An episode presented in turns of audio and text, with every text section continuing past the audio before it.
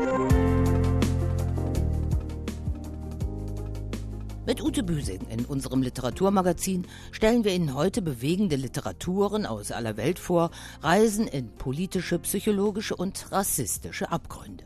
Minsk Tagebuch heißt Julia Zimmer-Fjewas Bericht aus dem Inneren der belarussischen Unruhe.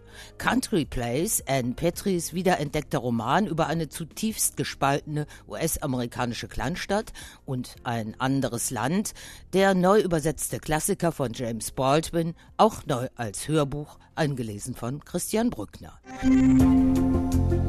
Starke Sätze. Der Literaturpodcast von Inforadio. Angesichts von Verhaftungen, Schlägen, Entführungen und Folter undenkbar in demokratischen Ländern fragen wir uns manchmal, ob all dieser Kampf es wert ist.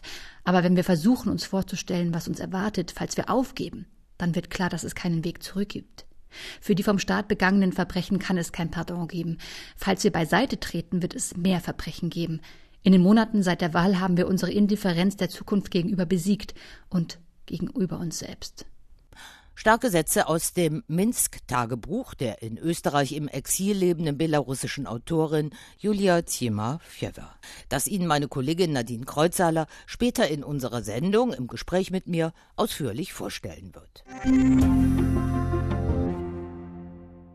Die Preisträgerin des letzten Jahres war keine Überraschung. Mit ihren wunderbaren Erzählungen vom Aufstehen, ein Leben in Geschichten, gewann die 80-jährige Helga Schubert den Bachmann-Preis. Seit Mittwoch gehen in Klagenfurt jetzt wieder die Tage der deutschsprachigen Literatur über die auch in diesem Jahr digitale Bühne. Die siebenköpfige Jury ist zwar live vor Ort, aber die angeladenen Autorinnen und Autoren bleiben zu Hause. Ihre Lesungen wurden voraufgezeichnet.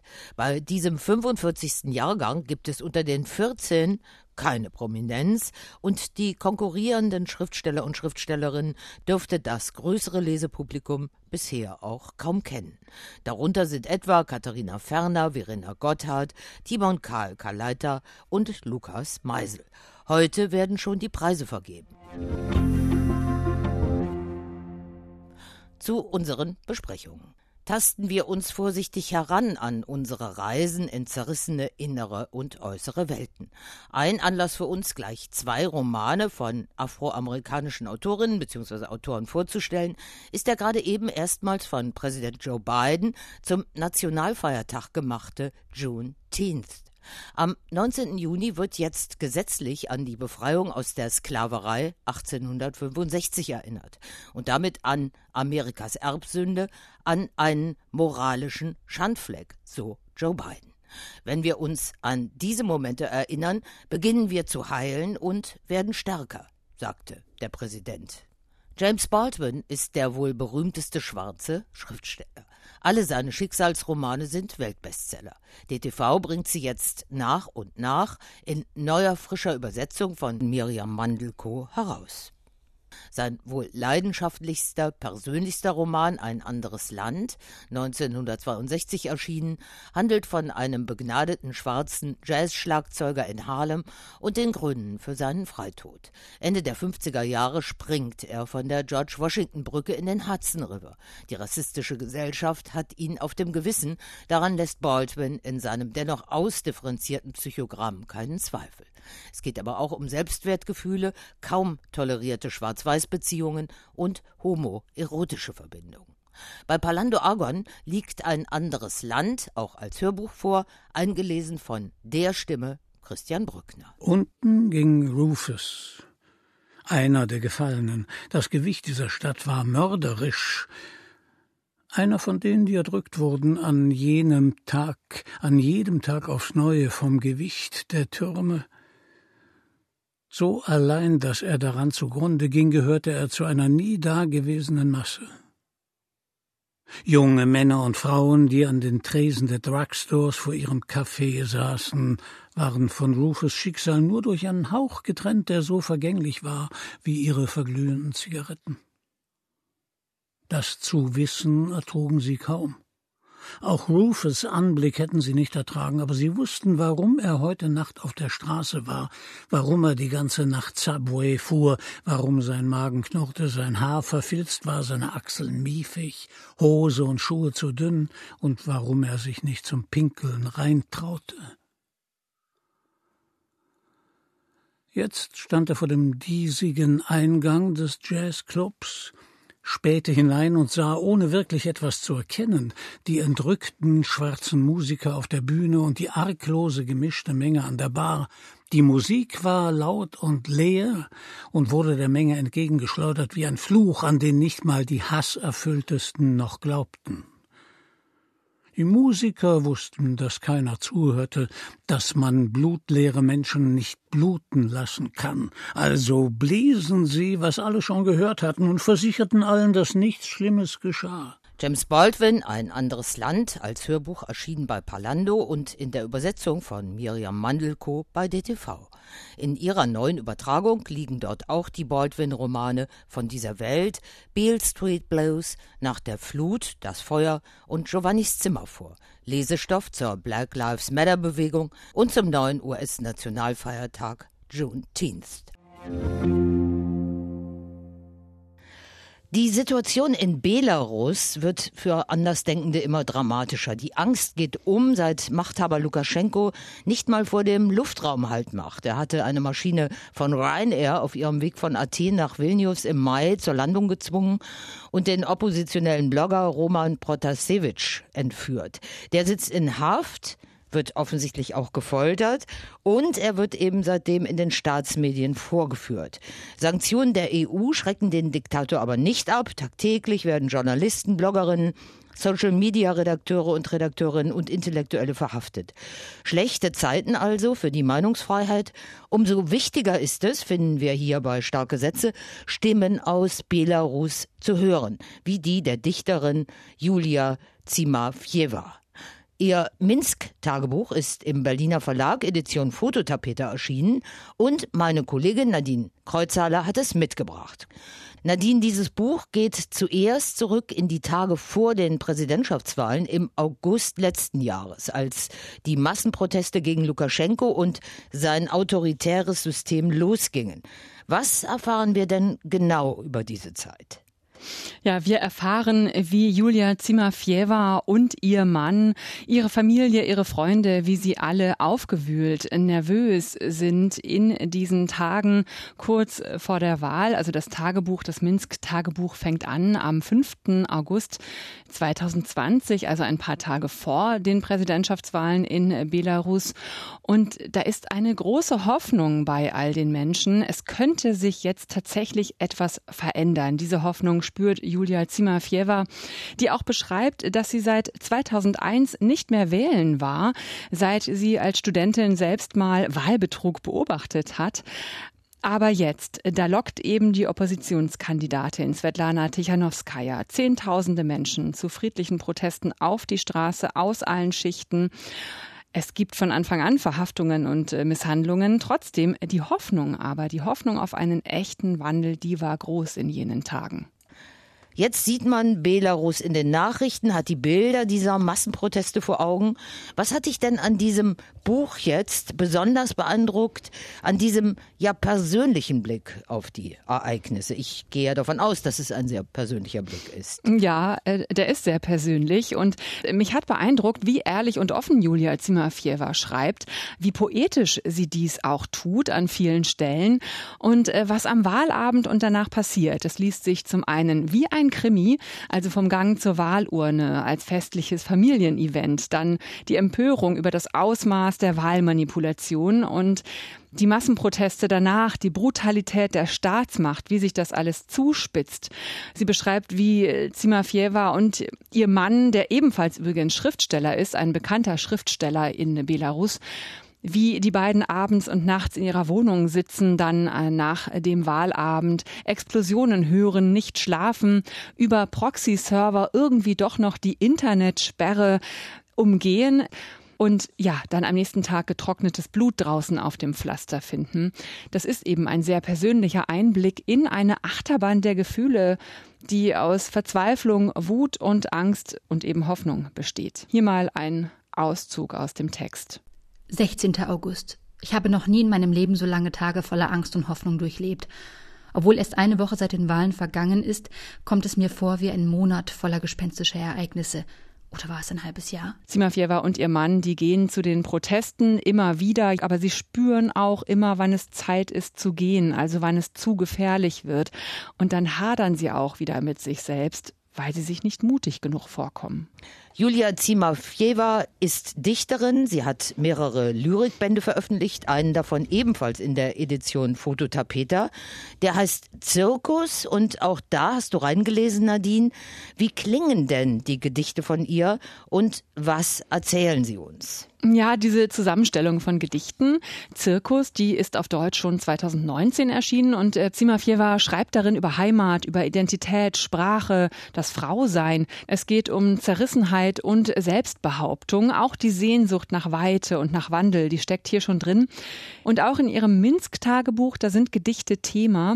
In den Tagen vor der Präsidentschaftswahl ist ihr neuer Band gerade in Belarus veröffentlicht worden. Rot heißt der. Und ein Poet Poem daraus Der Angststein. Und das hat sie im August auch vor Demonstrierenden in Minsk vorgetragen. Und so klingt es. Мне страшно. Я урешті дома.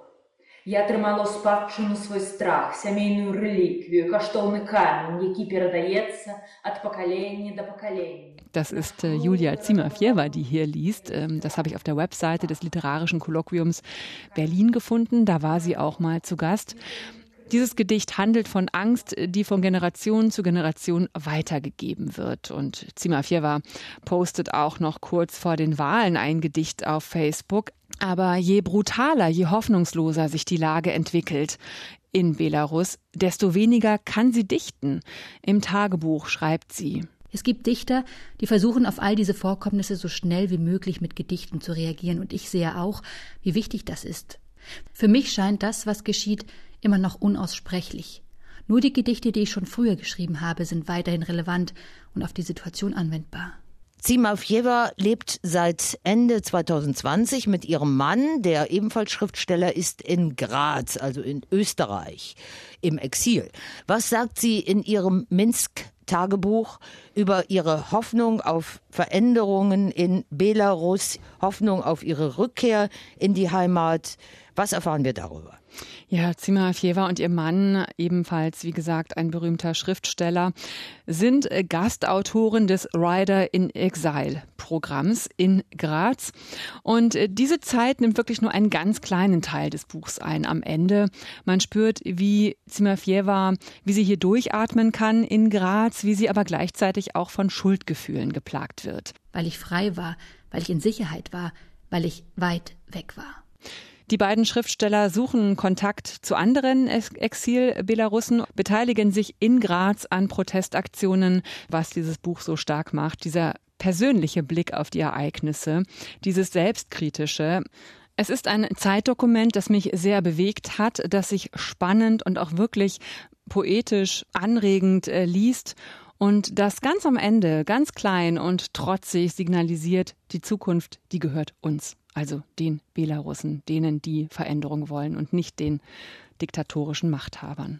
Von Julia Zimafjewa sind ihr Minsk-Tagebuch aus dem Englischen von Andreas Rostek und der Gedichtband Zirkus aus dem Belarussischen von Thomas Weiler und Tina Wünschmann im Berliner Verlag Edition Fototapete erschienen. Ebenfalls dort, für diejenigen, die noch tiefer eintauchen möchten, gibt es den Sammelband Belarus, das weibliche Gesicht der Revolution. Und wir kommen zu einem weiteren bitteren Kapitel, diesmal wieder aus der amerikanischen Geschichte, genauer zu Anne Petri und ihrem Roman Country Place. Der ist zwar bereits 1947 veröffentlicht worden, liegt aber jetzt in Pike Biermanns toller Übersetzung erstmals auf Deutsch vor. Mit großer Anteilnahme habe ich bereits The Street gelesen, Petris Roman über ein schwarzes Frauenschicksal rund um einen Straßenzug in Harlem. Jetzt also Country Place, wieder ortsgebunden, diesmal allerdings aus dem vergifteten Inneren der weißen Welt in Neuengland, wo die alteingesessenen White Anglo-Saxon Protestants den gesellschaftlichen Ton angeben und an den Schalthebeln der Macht sitzen. Anne Petri, zu ihren Lebzeiten die erste afroamerikanische Bestsellerautorin, ist selbst an einem solchen Ort aufgewachsen und später auch dahin zurückgekehrt. Sie führt die Leserinnen und Leser nach Lenox, Connecticut, wo es unter der gemütlichen gepflegten Oberfläche heftig brodelt, sich die weiße Racial Identity als brüchig erweist. Die Erinnerungen kamen zurück, wegen dieses ständigen, verschlagenen, zufriedenen Lächelns. Das war wie ein Wink, ein Knuff in die Rippen. Jetzt fiel ihm wieder ein, dass überall geklatscht und getratscht wurde. Diese Sorte Grinsen im Gesicht des kleinen Mannes hinterm Lenkrad stand für die ganze Selbstgefälligkeit und Selbstzufriedenheit der Stadt, für ihr hinterhältiges Gespött über andere. Jetzt wollte er wieder weg. Diese Stadt, der kleine Mann da ihr Ebenbild, und was aus seinem Mund kam, war ihr Denken, diese Stadt war nicht groß genug, um ihn zu halten.